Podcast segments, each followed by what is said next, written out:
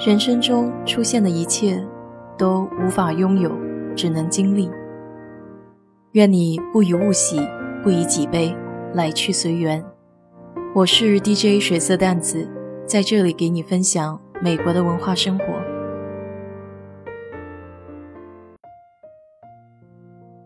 来了达拉斯一段时间，渐渐发现坐公交不是那么方便，因为公交车的时间是固定的。有时候下课早，还得滞留在学校等公交，或是晚上得上课，自己就得提前来学校找地方待。当时还没有学开车，所以就想买辆自行车。超市里有新的自行车，大多得一百块以上。来美国以后，不知不觉有乘以七的习惯，一时半会儿还转不过弯儿。想想还是买辆二手的好了。正巧那天在本地论坛上看到有人家要搬车库甩卖家具和日常用品，其中就有一辆儿童的自行车，只要三十五块。这时候就体现小个子的优势了。这户人家住的比较远，于是还得麻烦同学载我一起去看车。绿色的儿童车还挺新，估计也没有骑过几次，所以马上就成交了。买了自行车后，一下子就变得自由了很多。虽然达拉斯并没有什么自行车道，但穿行草坪和居民区，半个小时也能到学校。我有个好朋友，他也买了辆自行车，不过是成人版的。于是路上就出现了滑稽的一幕：他骑着大车，我骑着小车，就好像大哥哥带着小妹妹。关键是，他踩了一圈。我得踩上好几圈才能赶上，这可能也算是变相锻炼身体了吧。有一天下雨，我没带雨披，想着算了，就这样冲回家好了。原来淋雨也可以觉得很畅快，唯一的不好就是我的眼镜模糊的不行。按照原来的路线回家，仍然穿行草坪，结果回到家一看，后背到头发上全是泥巴。车轮胎上也硬生生滚出了厚厚的一层泥巴圈，我这才发现，原来这里的自行车大多没有挡泥板。后来朋友买了车，就商量着一起上学买菜，每个月付他点油费，也算是短暂的解决了交通的问题。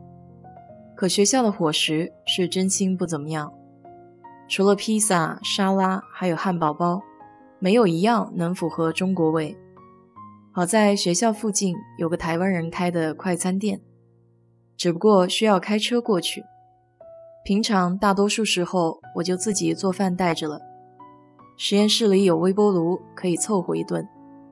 实在不行就买一个鸡肉汉堡包。这里的鸡肉汉堡和国内肯德基简直没法比。两片酸黄瓜加上一块干巴巴的鸡胸肉，只能说是为了填饱肚子而已。好的情况，和朋友一块去快餐店吃上一顿，算是满足了一下小馋猫的需求。因为和朋友不在一个院系，时间不一定都能凑巧在一起，日子就这样慢悠悠地晃荡到了新年。中国学生会在学校的活动中心举办了游园会，就像小时候在学校办的那种，有猜字谜，有夹弹珠，还有套圈。等各式各样的小活动，还有小奖品，这也算是一年一度见到中国学生最全的一次。那时候在达拉斯的中国留学生还不多，大概也就五十来个人吧，好多都是举家一起，有大人和小孩儿，不管认识的不认识的都能聊上两句，尤其是遇到老乡，异国他乡听到熟悉的乡音。那就更是开心，趁这个机会可以认识不少新的朋友。当然，开心相聚的日子总是短暂的，更多还是平淡的学习生活。我学的专业会时不时出野外，大多数情况和导师出去住的是酒店，因为我导师总说他自己是地球物理专业，而不是搞地质的。但如果是地质课程的出差，则多是露营。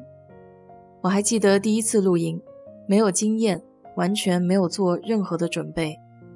到了晚上，就和同学挤在一个小帐篷里，还没有防潮垫。第二天起来的时候，腰酸背疼。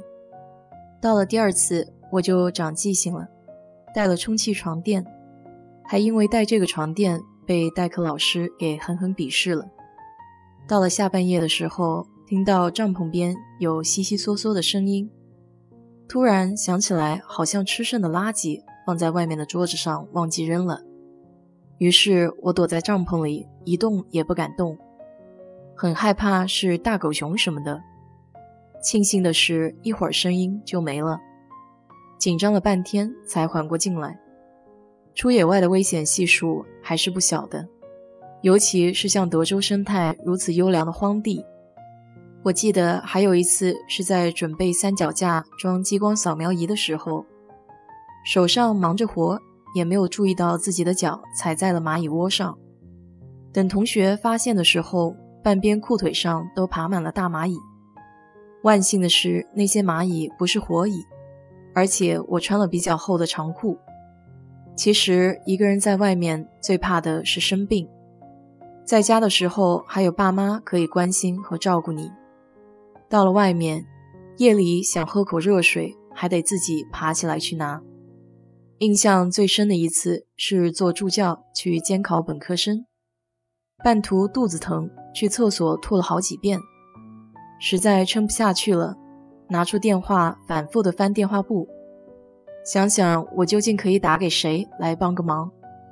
当时不少朋友都在上课，最后我不得已打给了一个新来的同学，他和别人借了辆车才把我给驮回去。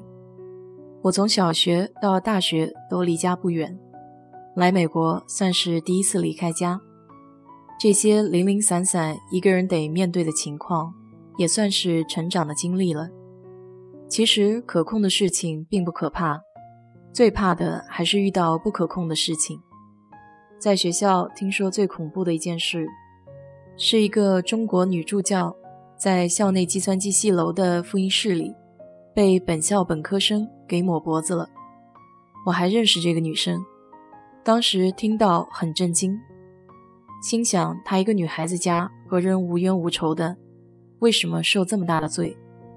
不幸中的万幸是她活下来了，只是脖子上会留下永久的伤疤。后来听说那个学生不满意他自己助教给批改的分数，就随意找了个人报复。这些随机的事件是最让人防不胜防的，不论是在哪里都有可能发生。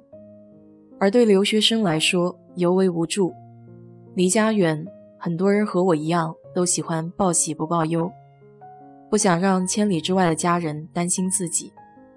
也许这就意味着长大了吧。好了，今天的故事就到这里。如果你对这期节目感兴趣的话，欢迎在我的评论区留言，谢谢。